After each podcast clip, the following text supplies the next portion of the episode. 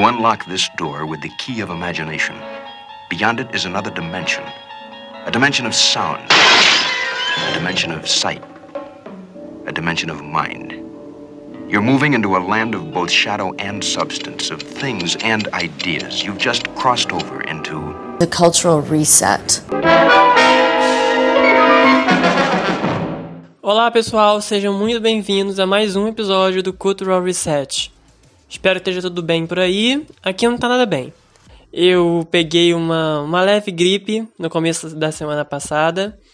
E aí, durante a semana, minha garganta ficou meio ruim por causa dessa gripe. Então, se por um acaso a minha voz ficar oscilando entre gazela esganada e tia fumante, é esse o motivo. É, tirando isso, tá tudo certo. E espero que vocês tenham gostado do primeiro episódio. Espero que não tenham se decepcionado e espero que estejam escutando este novo episódio também. Então, hoje a gente vai para um tema mais específico, que é um tema que para mim é muito confortável de falar porque é um programa que eu assisto há um certo tempo e eu gosto muito, que é Drag Race, né?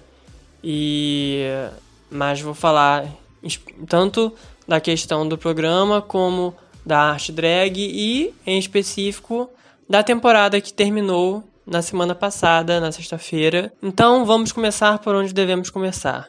Então, para quem não está familiarizado, né, não tem uma noção muito grande do que, que é a arte drag, de onde ela vem, como é que ela surge, qual é a evolução dela, vou fazer um, uma, uma pincelada rápida no, na história do que, que é o, o drag, né, da, da onde ele surge e apesar de ser uma coisa que hoje em dia está em muita evidência no mainstream, a gente vê é, drag queens tomando a música, tomando as novelas, os filmes. A gente vê cada vez mais as drag queens e os drag kings também é, tomando um espaço muito maior.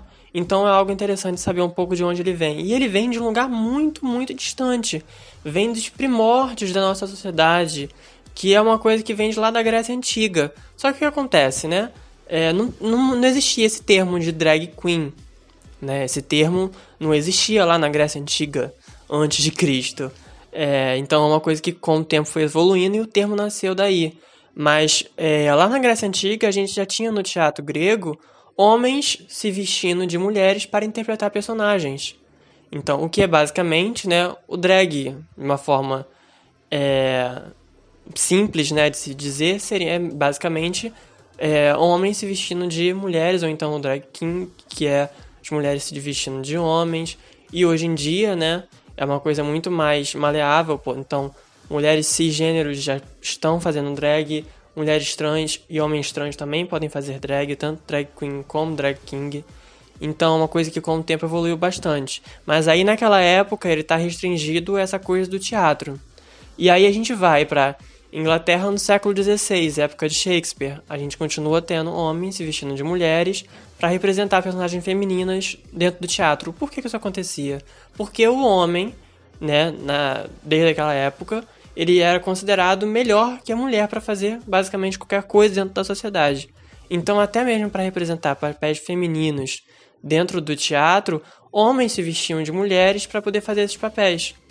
E aí, nessa época, do, né, da, da Inglaterra e etc., surge o termo drag.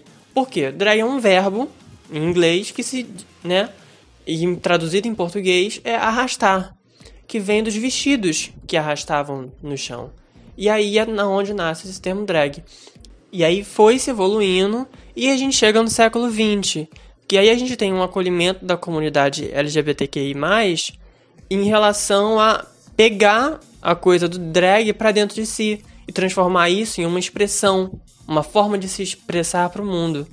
Então a gente tem é, lá pelos anos 60, 70, 80, a gente tem esse boom de drag queens que estão inspiradas na cultura pop.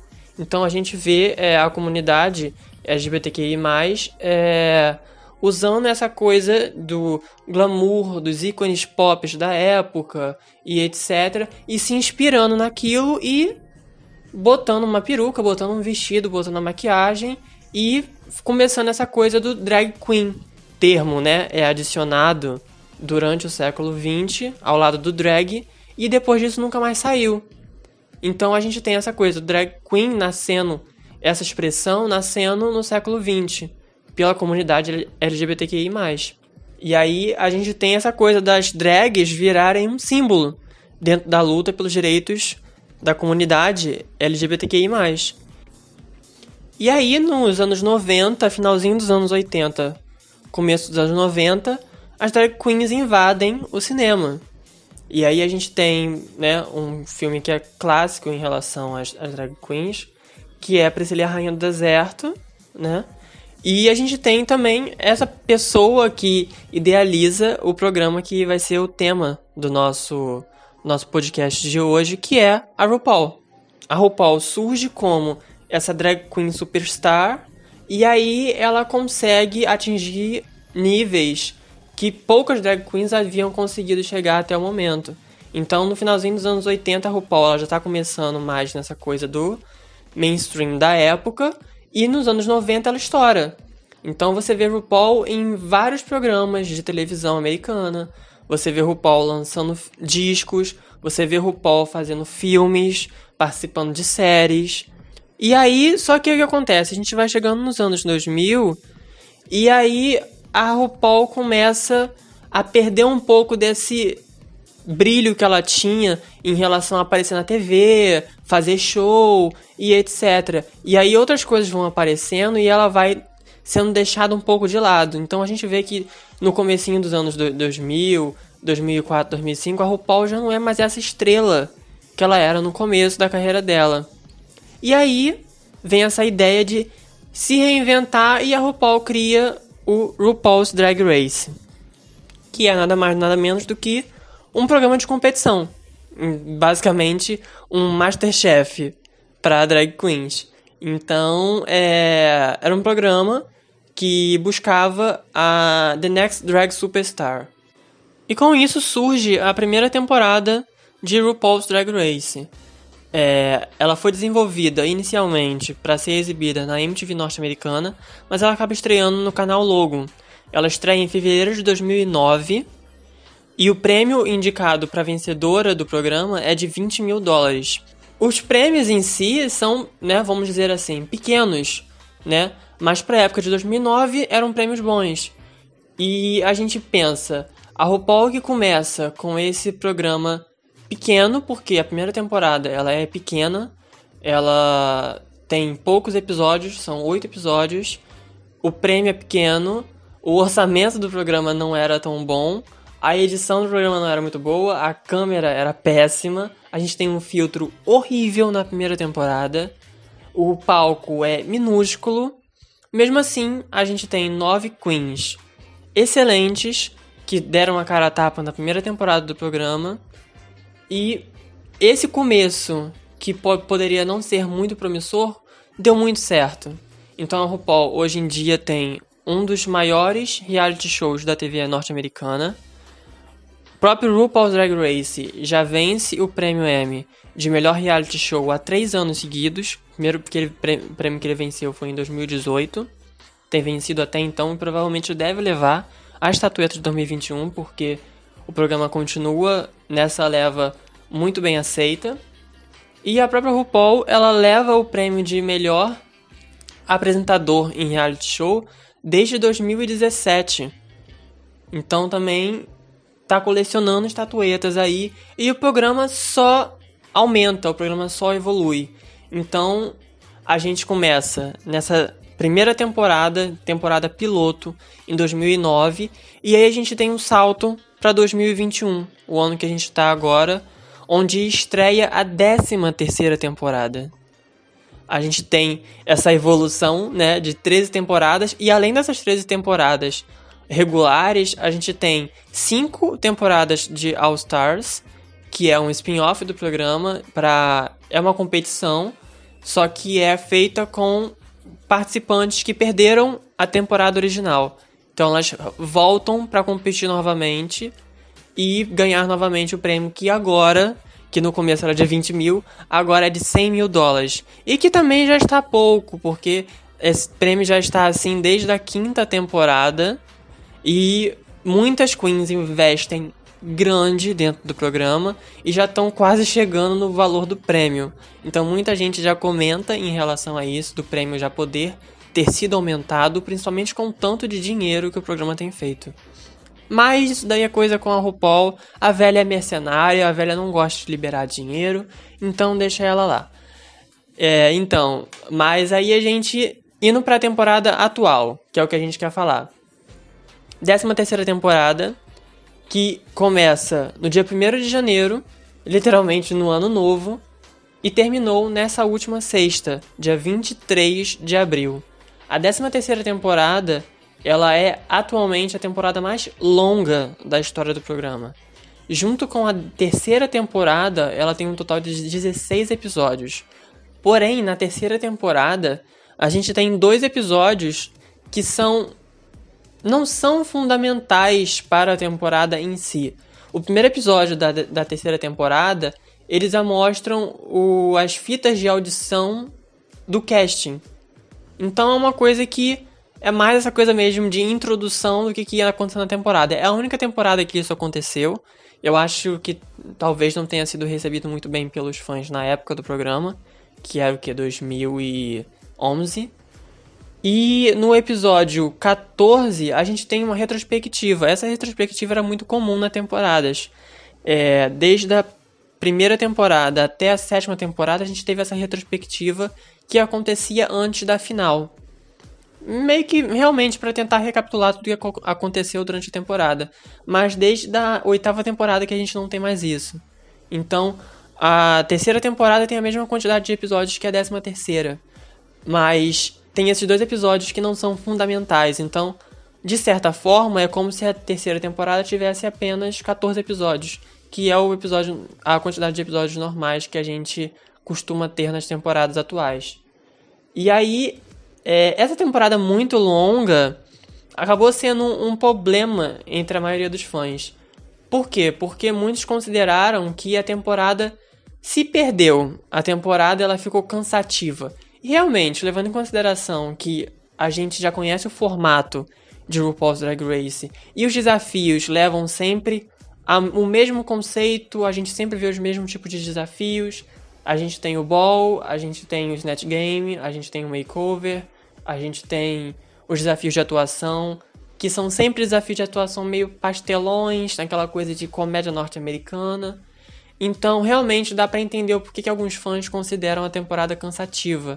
Inclusive, até mesmo nas avaliações no IMDb, ela tá em último lugar dentre as 13 temporadas é, que já foram lançadas. Mas, na minha opinião, de fã que é apaixonado e que gosta de tudo que vem, foi uma temporada ok, na minha opinião. Eu já vi temporadas que realmente falo ah, não foi muito legal. E essa não é uma delas. É, não é uma temporada excepcional. Não é uma temporada que é, eu indicaria para uma pessoa que está querendo começar a ver o programa agora. Mas é uma temporada que, para quem já está acostumado com o programa e gosta do programa, foi uma temporada ok de se assistir. Principalmente pelas queens que eram muito boas e muito talentosas. Só que aí, né, essa temporada extremamente longa que alguns consideraram muito cansativa e etc. Finalmente chegou ao fim é, nessa última sexta-feira e deu a coroa para ela, que é a mais nova Next Drag Superstar, que é Simone, The Ebony Enchantress. Como vencedora, é óbvio que eu vou dar um destaque maior para ela durante esse episódio, mas eu quero fazer uma análise né, completa da temporada, de como é, eu recebi a temporada e do que eu acho que poderia ter acontecido em relação às decisões que aconteceram nessa temporada. Mas uma coisa, né, eu acho que com o tempo que a gente vai assistindo uma coisa, principalmente reality shows, eu sou uma pessoa que sou viciada em reality shows, eu adoro reality shows. É, Big Brother, Masterchef, Glow Up, Next in Fashion, é, RuPaul's Drag Race, então eu sou uma pessoa que eu sou muito viciada em reality shows, eu gosto muito. Então, é uma coisa que a gente que vai começando a estudar um pouco a estrutura de um reality show, a gente percebe que, apesar dele não ser uma coisa roteirizada, né? Não é um filme, não tem um roteiro pronto com falas para as pessoas que estão competindo reproduzir. Ele precisa seguir narrativas. Essa narrativa é construída pela edição. Pela edição e pelo que a produção quer que aconteça, isso é óbvio. Então o que acontece? Pegando esse recorte em RuPaul's Drag Race, quando você vê o casting dessa 13 terceira temporada, né, que tem um, um cast de 13 queens, ele no primeiro episódio você percebe que tem queens que você sabe que vai chegar na final. Tem queens que você olha, você bate o olho nelas e você pensa, ela vai longe, provavelmente ela chega na final, talvez ela ganhe. Tem queens que sempre vai acontecer isso. E por quê? Porque são narrativas que são construídas desde o primeiro episódio. Então é o que acontece com exatamente o top 4 dessa temporada.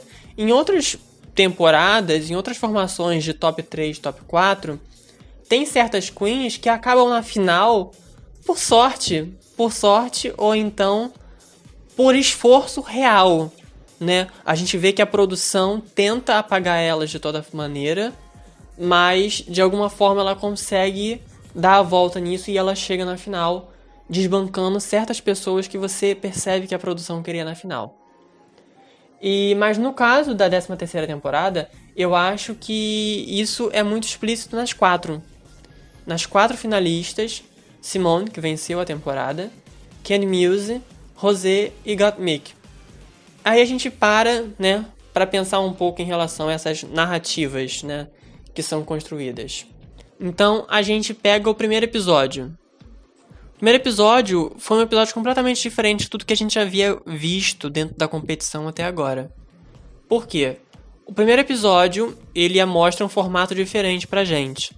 Ele mostra as queens entrando uma a uma na workroom, como sempre acontece. Só que aí, a cada dupla, a cada par de queens que entra, elas recebem um chamado para irem até o palco, coisa que não é o normal. No normal, todas elas entram, fazem as entradas dela, faz, soltam as frases de efeito, se conhecem. A RuPaul entra no ateliê, conhece elas, tem mini challenge, elas se preparam para o desafio. Só que isso não acontece. Elas vão até o palco principal e a RuPaul anuncia para elas que elas vão batalhar uma contra as outras em, em um lip sync. E aí, é uma forma, né, inesperada, nunca tinha sido feita antes. Então a gente tem esse começo de temporada que parece ser um frescor, que parece que vai vir coisas novas por aí. E aí, pegando as 13 queens que a gente tem de começo no primeiro episódio, a gente vê que mais ou menos 6 ou 7 delas consegue já ter uma narrativa pronta dentro da, do que a, a produção quer. E aí a gente, né, vamos pegar uma por uma pra gente poder analisar um pouco quais são essas narrativas que elas recebem logo no primeiro episódio. E aí a gente vai ver se essas narrativas vão acompanhar elas até o final da temporada e se essas narrativas vão ser necessárias e o suficiente para levar elas até a final. Pegando Simone, né, que é a primeira que ficou em primeiro lugar, né, na competição, então vamos começar logo por ela. A Simone, ela é uma drag jovem, ela é uma drag que ela é confiante naquilo que ela faz. E além disso, ela tem um carisma muito grande. Eu acho que a Simone é uma das queens mais carismáticas que eu vi no programa. E aí ela já tem uma coisa com Drag Race, que é o quê? A irmã drag dela participou da última temporada, a 12 temporada. Didi Goods, ela foi pra final, ela chegou até a final, mas ela não venceu. E o que acontece? A Didi, ela tem uma legião de fãs que clamam que ela foi roubada. Levando em consideração o histórico da competição na 12ª temporada, a Didi tinha o melhor histórico. Mas o programa, desde a nona temporada, ele não é exatamente definido mais por quem que tem o melhor histórico. Desde a nona temporada, a gente tem uma mudança no formato da final, que se chama é, Lip Sync for the Crown. Então, as quatro finalistas dublam em dois rounds iniciais, duas são eliminadas e duas vencem as, os respectivos lip syncs. E esse top 2 dubla uma última música e essa dublagem final decide quem vence. Quem vai levar a coroa, quem vai levar os 100 mil dólares e etc. E aí a gente tem toda essa questão, né? Então, a Gigi, ela tinha um melhor histórico, de acordo com o programa, não de acordo comigo, porque eu não acho que ela tenha merecido todas as vitórias que ela teve durante a competição. Mas ela tinha um melhor histórico. Porém, ela não se saiu, né? Ela não foi a melhor na final. Ela fez um lip sync ok, tinha um conceito legalzinho, mas a Jada foi muito superior a ela no lip sync final. Portanto, a Jada leva a coroa para casa. Então a gente tem já a Simone sendo introduzida com essa narrativa de trazer orgulho para casa dela, para house dela, que é a House Avalon. E aí a gente já tem essa primeira narrativa para cima dela. A gente tem uma, outras narrativas que vão aparecer é, durante a competição, mas a gente já vê que logo de início a gente já sente um carinho muito grande pela RuPaul com ela. Então ela já é a favorita da dona do programa. O que já te leva a um lugar muito longe. Mas se você não sair bem na competição, você pode ser a favorita de quem você for, que você vai ser eliminado em algum momento. O que não é o caso da Simone, ela é muito boa. Por isso que eu fico até um pouco meio mordido de falar que ela só chega na final por causa das narrativas, mas não, a Simone ela chega na final porque ela realmente mereceu. Mas tem certos momentos da competição que eu vou pontuar daqui a pouco que vocês vão entender o porquê que essas narrativas são importantes para ela poder chegar na final. E aí a gente vai para quem ficou em segundo lugar. Candy Muse. Mesma coisa que aconteceu com a Simone. Ela é filha drag de uma participante da nona temporada, a Aja. E ela é irmã drag de uma participante da décima segunda temporada também. Ela é irmã da Dália Sim. Dália que foi eliminada no primeiro episódio, não é primeiro episódio porque a RuPaul também estendeu um pouco a temporada passada. Ela foi eliminada no terceiro episódio, mas ela foi a primeira eliminada da 12 segunda temporada. E aí, novamente, aquela coisa do preciso levar orgulho para minha casa. Então, ela já entra também com esse histórico, essa storyline, né, de redenção para casa dela, porque tanto a Dália, que foi a primeira eliminada da 12 temporada, quanto a Aja, que foi eliminada no top 9 da nona temporada e não levou nenhum win, nenhuma das duas. Então a gente vê que em cima da Candy tem essa, essa coisa da redenção, né? Muito grande, porque são duas pessoas que faziam parte da house dela. No caso agora, só a Dália faz parte, porque a Aja não faz mais drag.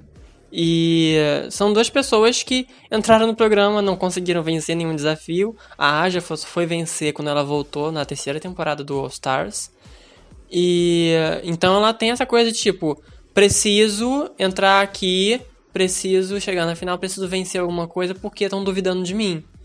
Entendeu? Então, a gente já tem também essa mesma storyline para Candy. A gente vai agora para Rosé. Rosé, eu acho que foi a pessoa que tinha mais storylines possíveis no primeiro episódio. E a produção fez questão de descartar todas as storylines dela durante a temporada. Por isso que eu falo que quando chega em um momento da temporada, a gente já percebe quem vai vencer. E nesse caso era a Simone. E apesar de eu torcer para Rosé, é, chegou um momento da temporada que eu falei: é, a Rosé não vai vencer. Porque você sabe que isso vai acontecer porque você percebe. Depois que você já está acostumado com o programa, você sabe o que, que acontece nele, você percebe quem é que vai vencer. E foi o que aconteceu com a Rosé. Por quê? A Rosé ela entra como irmã de uma Queen que participou da 12 temporada também, que é a Jen. A Jen foi até o top 8, não venceu nenhum desafio, inclusive tem um meme sobre isso, porque muita gente, inclusive eu, falo que ela deveria ter vencido o episódio que veio antes da eliminação dela, que é o Rose Call, e ela não venceu, e todo mundo achava que ela iria vencer durante o episódio, mas ela acabou não vencendo. E, e ela perde esse episódio exatamente pra irmã drag da Simone. E aí então a Rosé entra com essa coisa do eu preciso ser melhor do que a Jen. Inclusive os próprios jurados falam isso com ela no primeiro episódio. E só no primeiro episódio a gente tem a menção da Jen e da Rosé precisar se sair melhor que ela na competição. A gente tem a Rosé perdendo o primeiro lip sync contra a Olivia Lux, que é uma drag baby que faz drag há tipo menos de dois anos. A gente tem Tina Burner, que é outra queen de Nova York, que é de onde a Rosé vem, e onde fica explícito que elas não se gostam, e isso fica explícito dentro do primeiro episódio. Então, só no primeiro episódio, a Rosé já venceu, tipo, de lavada, se a gente for falar de narrativas. Porque ela tem três narrativas ali que ela pode se aproveitar aos baldes e vai ser ótimo.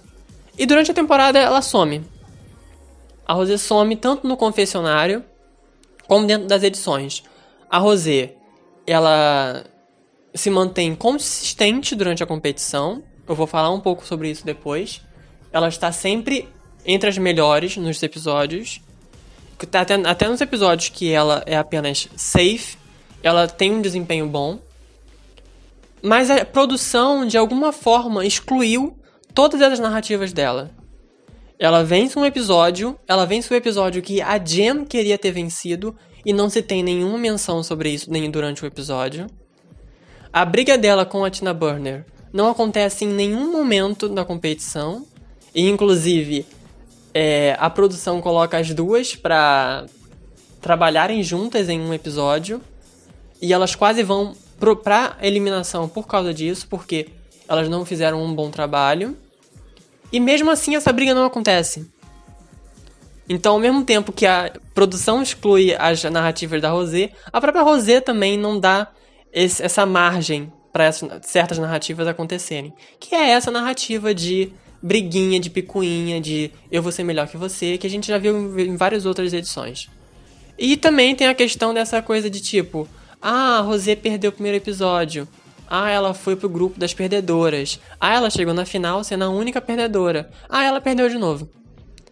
Então, nenhuma narrativa de redenção a Rosé teve. Porque mesmo perdendo o primeiro episódio, a produção considerava ela tão profissional que não deu essa narrativa de redenção para ela. A Rosé fez isso por si própria e sei lá, parece que a produção não gostou.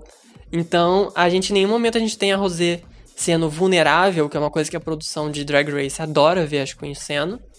E eu acho que esse é um dos motivos pelo qual ela perde qualquer chance que ela poderia ter de ter a coroa. Então a gente tem, né, uma das, uma das queens do top 4 que durante a, a, competição a gente percebe que apesar de ter inúmeras narrativas, não foi o suficiente, porque ela não atendeu certos pontos que a produção queria. Indo pra última Queen do top 4, que é a Gottmik. Gottmik ela faz história no, no programa. Gottmik ela é o primeiro homem trans a participar do programa como competidora. E a gente tem um problema muito grande em relação às a comunidade trans com a RuPaul, por quê? certos anos atrás, eu acho que se não me engano, dois ou três anos atrás, a RuPaul ela dá uma declaração em que ela fala que pessoas trans não seriam aceitas no programa porque ela acha que pessoas trans teriam é, vantagens dentro da competição. Vantagens essa, né, que a RuPaul deixa subentendida é porque mulheres trans já, que já tiverem feito cirurgia de topo, é, né, já vão ter os, o, implantes de silicone postos e a Paul considera isso uma, uma vantagem. A mesma coisa homens trans. Homens trans, por não terem o órgão genital masculino, a RuPaul acha que por não precisar de fazer tuck, elas vão levar vantagem. Então, coisas que a RuPaul, eu espero, né? E ao que tudo indica, ela já se repensou, né?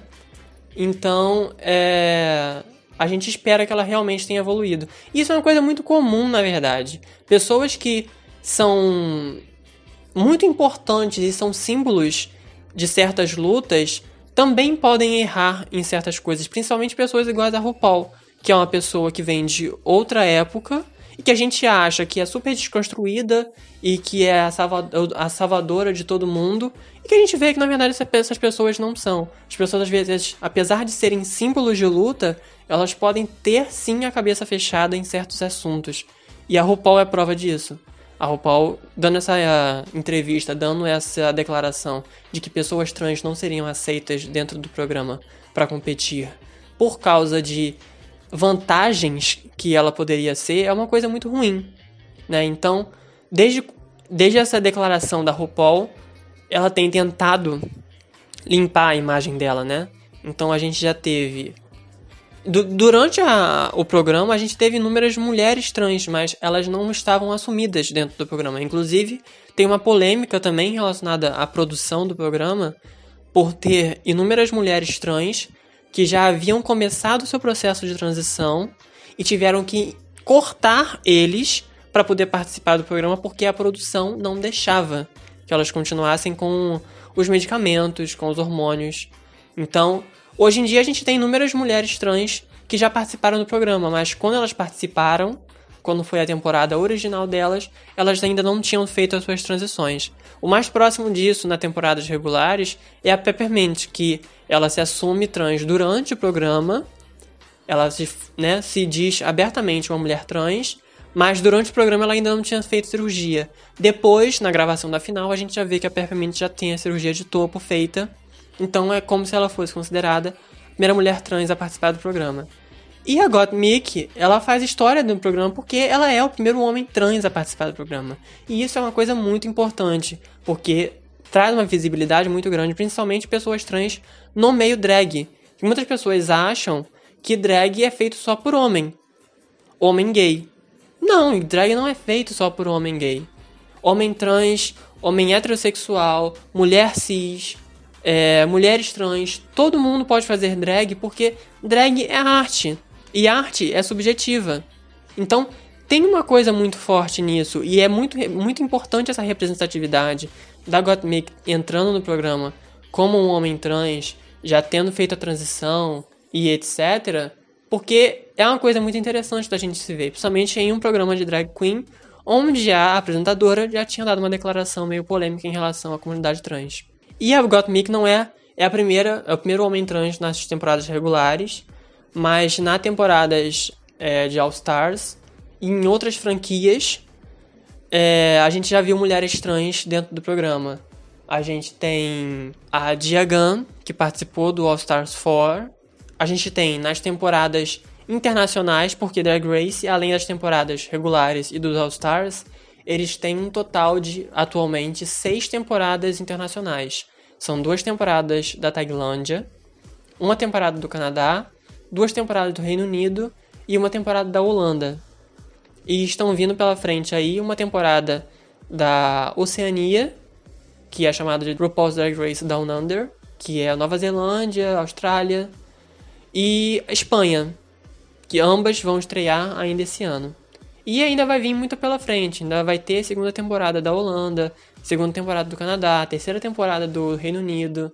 A única que até então foi cancelada é a temporada da Tailândia. Teve duas temporadas, temporadas ótimas, mas que não teve um bom, uma boa audiência. Inclusive, as duas temporadas do Drag Race Thailand tem pessoas trans dentro da competição. Na primeira temporada, a gente tem uma mulher trans e na segunda temporada a gente tem duas mulheres trans e ambas chegam na final e uma delas vence a competição. Então pra gente ter uma noção de como o Drag Race Tailândia ele já tá muito mais à frente do que o, do, o Drag Race americano, do, entre outros. Então voltando, né, pro tema central que é a 13 terceira temporada, é, a Gottmik ela entra com essa narrativa gigante de essa, essa, esse marco, né, dentro do programa. E além disso, ela é a Queen mais famosa do casting. A, a Gottmik ela trabalha como maquiadora e já maquiou inúmeras celebridades, é, Paris Hilton, Pablo Vittar, outras drag queens do, do, do programa. É, então é, a Gottmik ela entra com esse status, né? Então é outra coisa também que vai contar um pouco com é, o desempenho dela dentro do programa. Além do top 4, a gente tem algumas outras queens que tem, né, certas narrativas que rondam ela. Por exemplo, Olivia Lux, que ficou no top 5, é a própria narrativa que eu já comentei que tem ligação com a Rosé, que é a questão do, dela ser uma drag baby, né? Ela ter pouco tempo de, de carreira drag. E aí a gente pensa, né? Que é uma nova Valentina, né? Valentina que também entra na, na temporada número 9 é, com 10 meses de drag que a gente sabe que ela já mentiu em relação a isso, ela mentiu só para poder impressionar, ela já tinha um pouco mais de tempo de drag, mas ainda assim era pouco tempo. E ela vence o desafio, ela, né, ela tem uma fanbase enorme, e a Valentina com certeza teria chegado na final pela narrativa dela. É, só não chegou na final porque deu aquele deslize de não saber a letra da, do lip sync. Porque mesmo que a Nina tenha sido muito boa no lip sync, eu tenho quase certeza que a RuPaul ia dar uma forma de levar a Valentina mais à frente da competição. E eu tenho quase certeza que ela chegaria assim na final. É, então a Olivia Lux ela tem essa narrativa. A Tina Burner, ela tem uma narrativa também, porque a Tina Burner, ela entra como uma fodona de Nova York. Ela é uma das mais conhecidas em Nova York, é outra também que é super famosinha dentro do casting. Inclusive, os próprios jurados falam dela, né? Tipo, a lendária Tina Burner. Então a gente espera que seja tipo, ou vai muito bem, ou vai muito mal. Que é o que acontece com a maioria dessas fodonas de Nova York. Ou elas vão muito bem, chega na final, vence o caralho a quatro. Ou elas vão derrapar e vão ser eliminadas cedo, sem vencer nada. E fica por isso mesmo, como aconteceu com a Brita na 12 temporada. E além delas, a gente tem a Tamisha Iman. Tamisha Iman, que é uma drag queen lendária, de mais de 30 anos de carreira. Tipo, quase uma coisa meio que é, uma segunda RuPaul. É, que só não tem a fama porque não foi pro mainstream, igual a RuPaul. É, e aí a gente tem uma narrativa dela de superação. Por quê? Ela era para estar na 12 temporada ela foi chamada pela produção para estar e dias depois ela recebe uma ligação do médico dela avisando que ela tem câncer e que ela precisa começar imediatamente quimioterapia porque senão ela poderia não sobreviver. E aí ela precisa desistir da temporada e ela tem um convite aberto para retornar na temporada seguinte, que é a temporada que ela retorna, a 13 terceira temporada. Ela não tá completamente curada e isso prejudica ela no desempenho dela durante a temporada, tanto que ela deixa a competição é, no top 11. Ela deixa a competição como terceira eliminada no episódio 6. Mas ela conquista todo mundo que tá assistindo por causa da história dela e por ela ser foda real. É uma, é uma drag queen gigantesca. E aí a gente tem essas sete queens com narrativas prontas para ela. E o restante fica tudo a ver navios mesmo uma outra ali que, ah, minha, minha irmã venceu a temporada passada, mas eles não dão destaque nenhum para isso e fica por isso mesmo. Então a temporada começa, a gente tem toda uma uma dinâmica inicial para decidir quem ia ser do time das vencedoras e do time das, das perdedoras, né? Então vamos analisar a trajetória da Simone e ver se realmente faz sentido a vitória dela e se conversa com as narrativas que a produção foi criando para ela. Primeiro episódio, a gente tem o lip syncs. Simone é, dubla contra Samisha. Simone vence, é colocado no grupo das vencedoras. Episódio 2 acontece a premiere das vencedoras. A Simone é top 2 e vence o lip sync contra a Olivia Lux. No segundo episódio, de começo, logo de entrada da temporada, o primeiro episódio competitivo da temporada, a gente vê a RuPaul, a dona do programa, falando que a Simone é uma estrela. Nisso, eu acho que já dá pra gente ter uma noção de que a Simone, no mínimo, chegaria na final. Aquele dali a Simone carimbou o passe dela pra final, sem dúvida nenhuma. Porque a gente vê que ela conseguiu conquistar a RuPaul. Então a gente vê que ali já era uma coisa certa. Ela vence o episódio 2 no episódio 3. Ela não participa porque é a premiere das, das perdedoras. Quem vence esse episódio é a Denali, que é o top 2 contra a Rosé. E aí a gente vai pro episódio 4. Episódio 4 que É o primeiro episódio onde as 13 queens competem juntas, né? É o primeiro episódio em que todas elas estão competindo no, me no mesmo episódio. E é o primeiro episódio com eliminação. É um episódio de atuação, nessa coisa pastelona que a RuPaul adora. E a Simone vence. Mais um win pra Simone. Quinto episódio, Ball.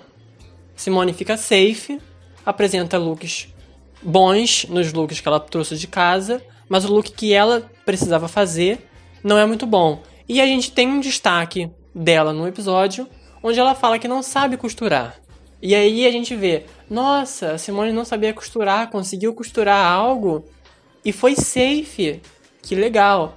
E a gente já vê a produção construindo novamente a narrativa de que, mesmo nos desafios que ela se diz ruim, ela consegue se superar. Episódio 6. Um episódio de dança. Um episódio disco. Simone, safe novamente. Não saiu mal. Foi ok. Sétimo episódio. Um episódio de atuação novamente. De atuação com improviso. Que é o Boss Rossi. E a Simone fica entre as melhores. A Simone fica high. Muita gente diz que ela deveria ter vencido o episódio. E realmente é algo que se vale a pensar porque ela entregou uma performance muito, muito boa. Para mim foi uma das melhores performances da, do, do, desafio. E além disso, ela entregou um look muito bom.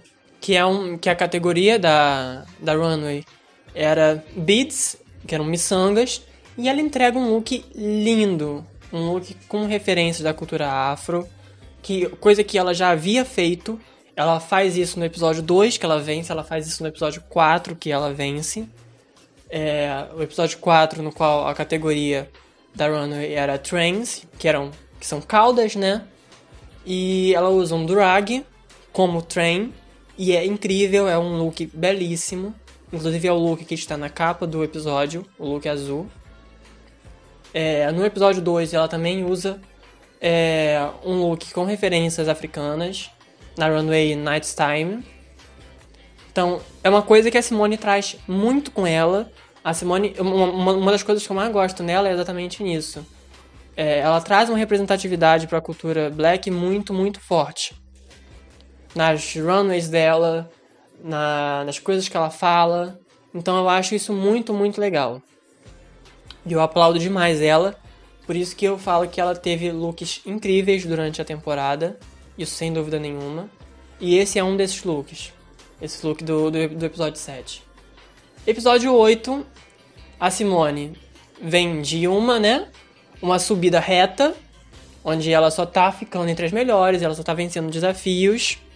E aí chega o episódio 8, que é o Rose Call, e aí a gente vê a derrocada da Simone. Por quê? A Simone sai do top e vai direto pro bottom. É um episódio que ela não se sai bem nem na runway e nem no, no desafio. E mesmo com um histórico ótimo, não tinha nem como, não, como salvar ela desse bottom. E aí ela acaba caindo no bottom contra a Kenzie, que é outra finalista. Então, só por isso a gente já dá para entender que nenhuma das duas foram eliminadas. O que acontece? Acontece um double chantei. As duas ficam, de acordo com a RuPaul, as duas foram bem no lip sync, ambas ficaram. Beleza. Só que não foi bem isso que aconteceu. Quem viu o episódio sabe que o lip sync não foi um lip sync bom, foi um lip sync ok. E o que acontece? A gente já tá em um momento que é uma, uma temporada repleta de lip syncs.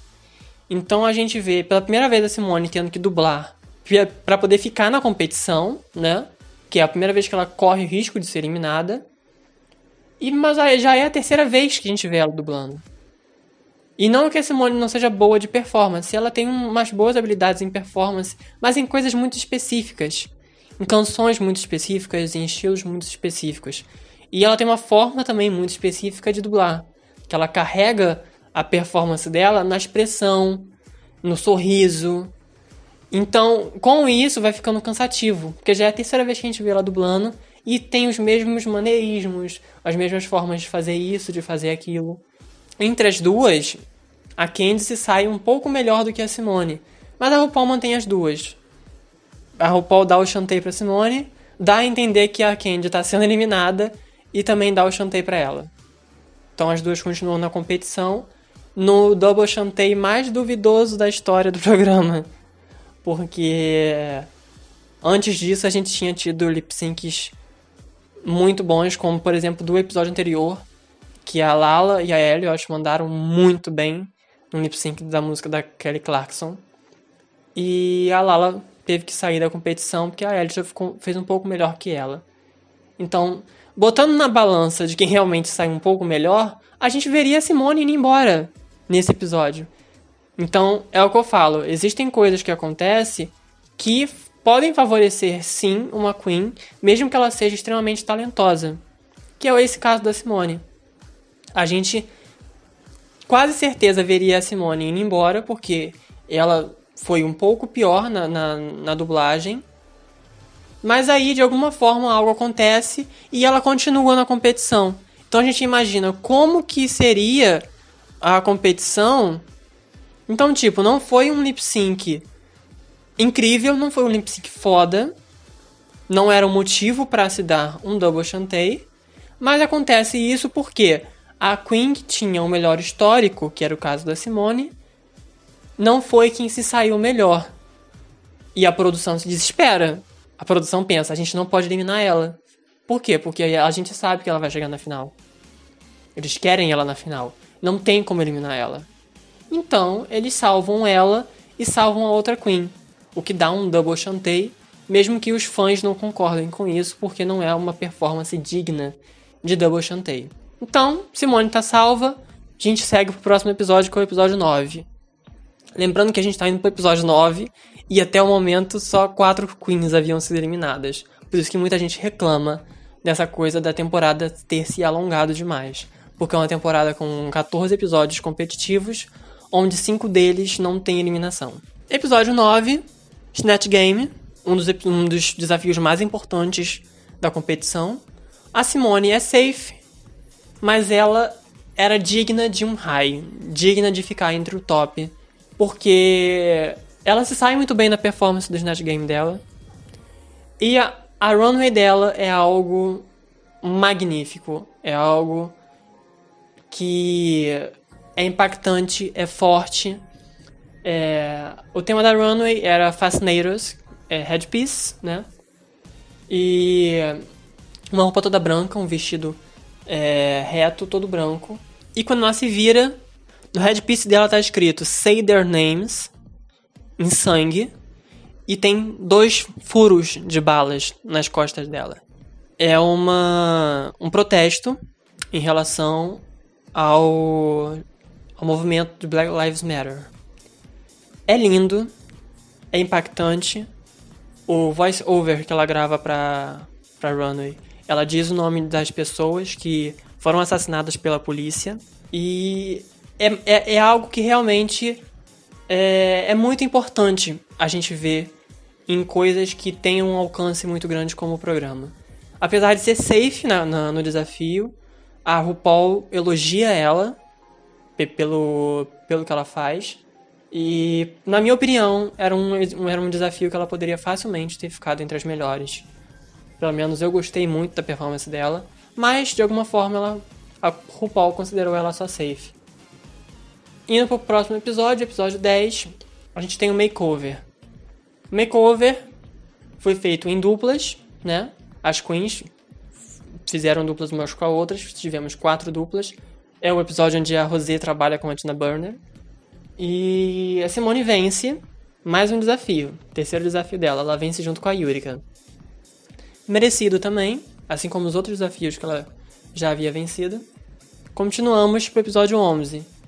Episódio 11, desafio de branding, onde elas tinham que criar uma marca de latinha de refrigerante. E Simone vence novamente, quarto win dela. Simone então já bate né, essa tão esperada marca de quatro wins é, que é uma coisa que é difícil você conseguir dentro da competição. Poucas queens conseguiram isso. É, dentro da, das temporadas regulares, a gente teve quatro queens que conseguiram isso. Sharon Needles, na quarta temporada, que ganhou a temporada. Shea Coulee, que perdeu por causa do, da, da mudança de formato da final, que se tornou Lip Sync for the Crown. Mas ela vence o All Stars 5, então já está tudo certo. É, Didi Good, irmã de Simone, que perde a 12 temporada na final contra Jada, mesmo tendo 4 wins. E agora Simone, que consegue também uh, essa marca de 4 wins. Em outras temporadas, a gente também consegue ver isso. É, no All Stars, a gente tem a gente tem Alaska e Trinidad Tuck no All Stars 2 e 4. Porém, essa, eu, os All Stars eles têm uma diferença, né? São dois wins por episódio. Então tem essa mudança de formato também na entrega, na distribuição de wins. Então é quase certo de que se não tivesse essa mudança, elas não teriam chegado nessa marca de 4 wins. Mas nas temporadas regulares de outros países, a gente tem Envy Peru, do Drag Race Holland, que também teve 4 wins e venceu a temporada. Teve Bimini Bombulash na segunda temporada do Drag Race UK. Ela perdeu também na para Lawrence Cheney. E a gente tem duas queens em específicos que já conseguiram ultrapassar essa marca de 4 wins. A gente tem a Bendela Creme na terceira temporada do All Stars. Ela desistiu da competição após vencer o quinto desafio. Então, mas eu tenho quase certeza de que se ela tivesse chegado na final, ela poderia ter vencido. E era o que tenho quase certeza que era o que a produção queria. E a gente tem a Angeli Anang, que venceu a segunda temporada do, do Drag Race Thailand. É, foi a primeira mulher trans a vencer a competição de Drag Race em qualquer franquia. E ela tem um total de 6 wins. É uma marca que é imbatível até hoje. Então a gente vê. Episódio 11, Simone já tem 4 wins. Dublou uma vez e sobreviveu.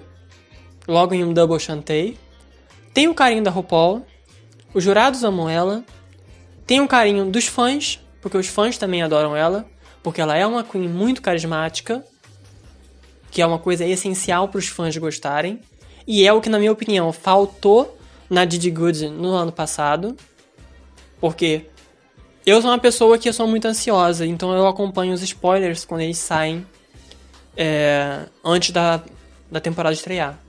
E eu lembro que quando eu tava lendo os spoilers da 12 temporada e eu li que a Didi Good seria a frontrunner com 4 wins, eu pensei, nossa, é muito boa. E aí, quando eu comecei a ver a temporada, ver a Didi Good, e ela é uma queen boa, claro, ela é muito talentosa. Mas faltava alguma coisa, faltava sal, faltava tempero, faltava tudo. Ela era bonita, entregava bons looks, mas ela não tinha um pingo de carisma. Você não se conecta com a pessoa se ela não é carismática. É muito difícil. E o carisma que falta na, na Didi Good tem de sobra na Simone. Então a gente vê que a Simone já, tipo, estourando já, batendo recorde, isso e aquilo outro. Era certo que a Simone ganharia. Até que vem o episódio 12 e a Simone cai no bottom. O episódio 12 foi o Roast, é o primeiro win da Candy Muse. Ou seja, ela consegue criar aquela narrativa de redenção da house dela, conseguindo o primeiro win em temporadas regulares de todas as pessoas da house dela que já participaram. Em contraponto, a gente tem Simone no bottom, contra Yurika, que foi com quem ela venceu o makeover há dois episódios atrás. É, ela vence o lip sync, isso é óbvio, mas as pessoas começam a duvidar da, da vitória dela. Por quê? Na, na temporadas regulares do Drag Race americano, até então nenhuma vencedora teve dois bottoms no histórico. O máximo que tiveram foi um bottom, e a maioria das vencedoras nem tem bottom no histórico.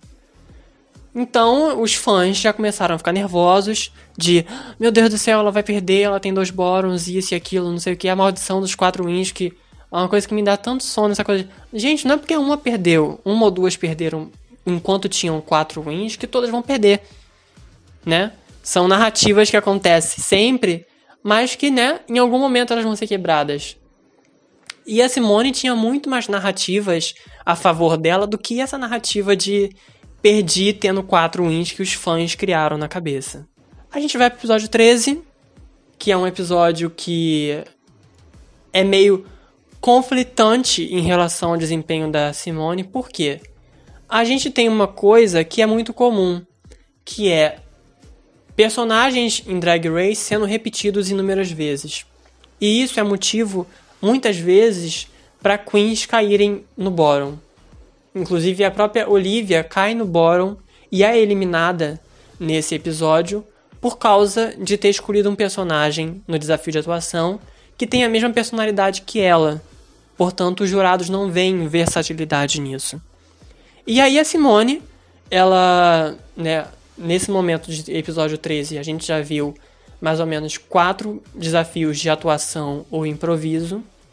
E a gente vê que a Simone tem essa coisa de sempre interpretar o mesmo personagem.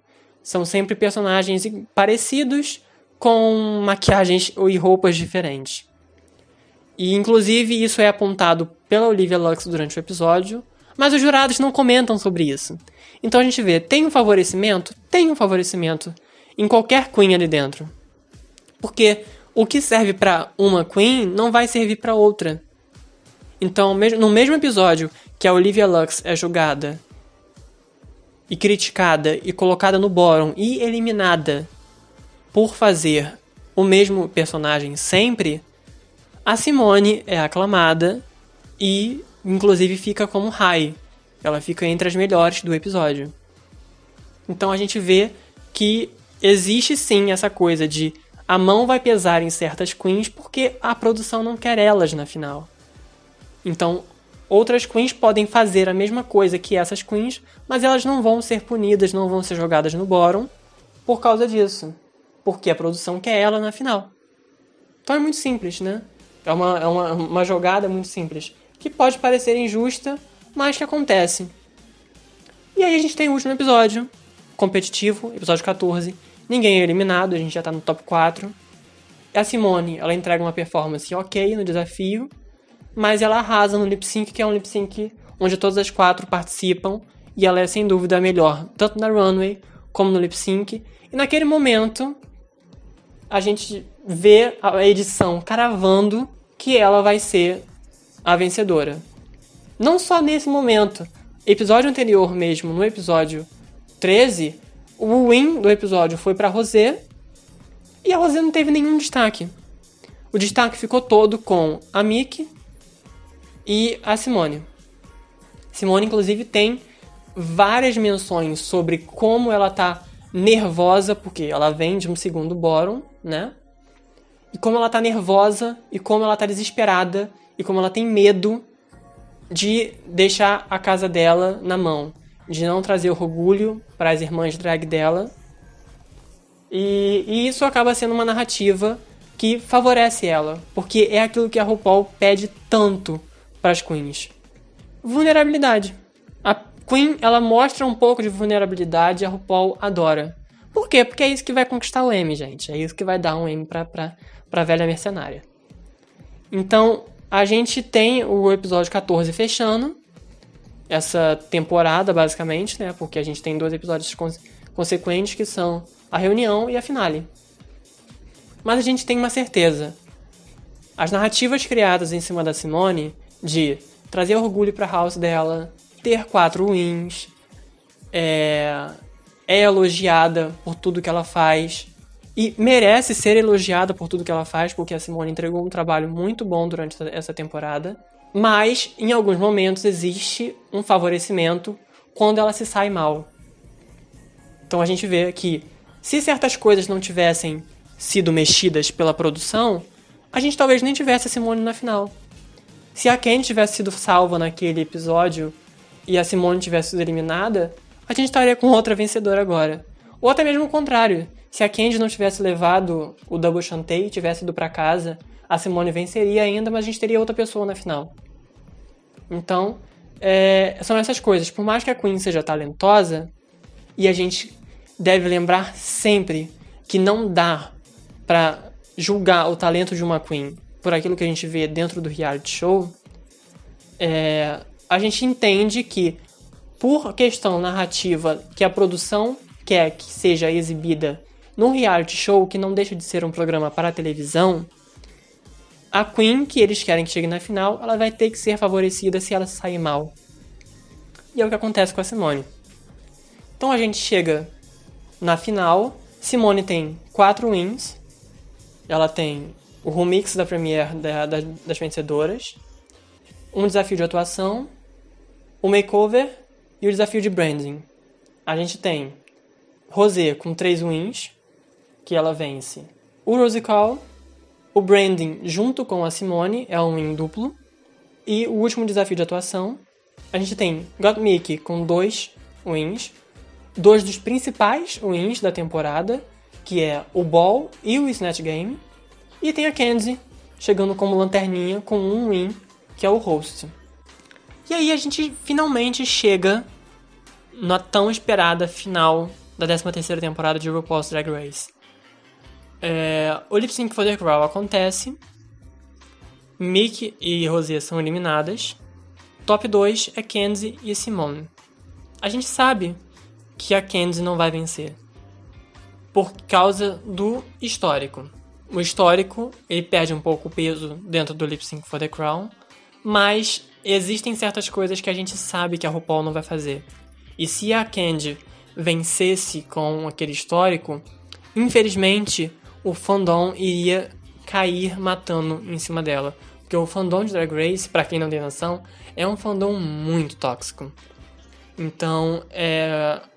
a certeza que a gente já tinha no episódio 13 e 14 de que a Simone venceria, a gente tem a certeza absoluta quando no top 2 é ela e Kenzie. Os lip syncs em si são medianos. Nenhum lip sync da final ele realmente surpreendeu, mas era de se esperar.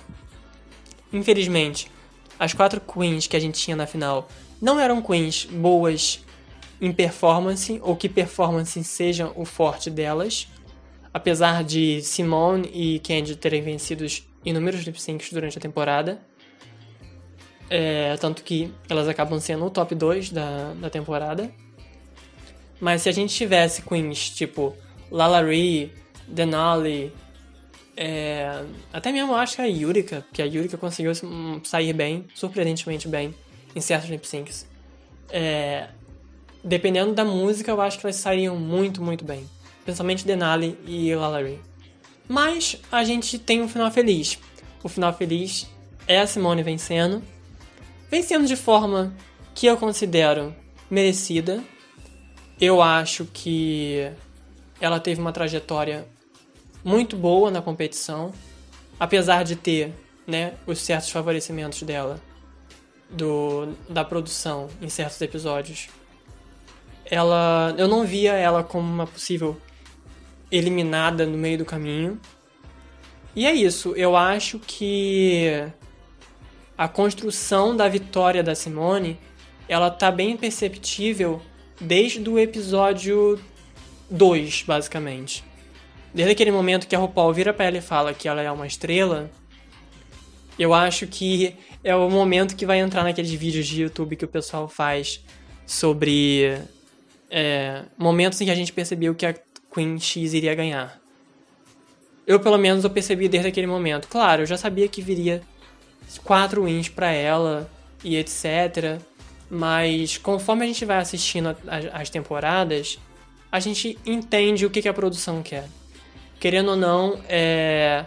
tem queens que são sabotadas pela produção, tem queens que vão ser editadas para serem vilãs, para serem mocinhas. Então, se você entender, você pegar rápido essas narrativas que eles criam, você percebe que é, a Rosé, que poderia. que era basicamente a frontrunner, que a Rosé tinha o melhor histórico das quatro, mas a Rosé não tinha como vencer. Porque eles não editaram ela para isso. Existe essa coisa muito forte de editar. Por quê? É uma diferença da edição que acontece em Big Brother. Por quê? Big Brother é um programa ao vivo. É um programa ao vivo que tem a influência do público. Drag Race não é assim. Drag Race é um programa gravado em que o que vai determinar se uma Queen vai ser eliminada ou não é o desempenho dela na competição. E o desempenho dela na competição pode muito bem ser editado pelos produtores. A Queen pode fazer uma piada, todo mundo vai rir, e na edição eles vão fingir que ninguém riu. Isso é uma coisa muito simples de se fazer. Somente no contexto de Drag Race. Então, num resumo final, né, um produto final do que a gente tem dessa temporada, é uma temporada que foi longa, poderia ter sido hum, feita com muito mais originalidade do que ela prometia, porque tirando o começo dela, todo o restante a gente já viu. É um cast muito forte. Eu acho que tem potenciais participantes de All Stars nesse casting. Rosé, Mickey, Olivia, Denali, Yurika, Lalari, Tina Burner. São com certeza nomes que a gente deve ver futuramente em algum All Stars. É, e como fã, eu fico feliz com a coroação da Simone. Como eu já falei, para mim o desempenho dela foi merecido. Ela foi pro bottom quando ela tinha que ir. Ela venceu quando ela tinha que vencer. Ela ficou entre as melhores quando ela tinha que ficar entre as melhores. Ela foi safe quando ela deveria ter sido safe. É uma coisa que para mim. Ok, os únicos adendos que eu faria em relação à trajetória dela seria episódio 1, lip sync contra a Tamisha. Eu não acho que ela venceu. É, episódio do Snatch Game. Ela poderia ter sido high. E no episódio, no último episódio de atuação, tem aquela questão dela estar tá interpretando o mesmo personagem sempre, que quando você começa a assistir, você acaba ficando um pouco incomodado com isso, porque te mostra uma certa falta de versatilidade. Mas, tirando esses pequenos erros que a Simone teve durante a trajetória dela, eu acho que ela é literalmente um marco nessa temporada de Drag Race junto com a Mickey, porque eu acho que é uma das primeiras vezes. Já tiveram outras queens que já fizeram isso, mas não da forma como, como a Simone fez. De trazer a cultura black para dentro do programa. É muito interessante ver o que a Simone fez nas runways dessa temporada. Ela trouxe uma representatividade muito grande. Ela tinha referências muito fortes. E por isso que eu acho que o reinado da Simone vai ser muito interessante e vai ser muito bom. Ela já tá com um reinado bom, ela já tá fazendo campanha pra Vogue, ela já chamou a atenção da Rihanna, ela tá fechando contrato com marcas. Então acho que vem um futuro muito brilhante para Simone e eu fico muito feliz com isso. Não é uma, um tipo de queen que eu me canso de ver, ela tem uma presença que ela é muito boa e eu acho que isso é muito importante para a própria franquia do, do Drag Race. E espero que venham aí All Stars para as queens que acabaram sendo sabotadas pela edição, como Denali, é, Rosé, é, Lalari, que não, não, teve um bom desempenho, mas venceu o Miss Congeniality. Então é, são queens que eu realmente quero ver no futuro conseguindo conquistar muitas coisas, porque esse cast foi muito diverso e foi muito legal de ver eles trabalhando nessa temporada. Apesar da temporada ter sido longa, não é uma temporada que eu falo que odeio, falo que foi uma temporada ruim. Não, eu não acho que foi uma temporada ruim. Só foi uma temporada longa. Porque as injustiças que a gente já tá acostumado, a gente já tá acostumado a muitas temporadas. Então, tudo certo. É, para mim, no geral, foi uma temporada boa. E espero que as próximas temporadas que estão vindo aí pela frente, Drag Race Down Under, sexta temporada do All Stars, Drag Race Espanha e todas as outras que vão vir, porque vai ter uma caralhada de temporada. É... Então é isso. Eu acho que pro episódio de hoje eu já falei bastante. Espero que vocês tenham gostado. Assistam Drag Race, por favor. É, eu não tenho muita gente para conversar sobre Drag Race. Meus amigos não assistem. Já tentei fazer assistir, mas não assistem. É... E é, é, é uma coisa muito divertida se você gosta de reality shows, você gosta de. Você gosta de música, você gosta de moda, você gosta de assistir essa dinâmica de reality show. Indico Drag Race para você. Eu acho que vale a pena. Comece por onde você achar melhor começar. É, porque não adianta tentar evitar spoiler de vencedoras de temporadas passadas, porque são spoilers de anos já, então você vai descobrir isso em algum momento, mesmo se você ainda não tiver assistido a temporada. E é isso. É, eu desejo para Ebony Enchantress Simone é, muito sucesso nesse reinado que vai começar e que vai terminar só no ano que vem, quando a próxima temporada regular do Drag Race americano terminar. E é isso. Espero que vocês tenham gostado desse episódio. Continuem aqui no se ligando no podcast. Continuem ligados no que vai vir pela frente, nos próximos temas. Sigam as redes sociais, arroba cultural reset, as minhas redes sociais, arroba dark underline daniel 18. Sigam as redes sociais também do coletivo que eu faço parte e que apoia aqui o podcast, arroba coletivo Belacqua. E se você me acompanhou aqui nesse episódio até esse final, muito obrigado. E semana que vem eu espero você aqui nessa dimensão que eu chamo de Cultural Reset. Tchau, tchau!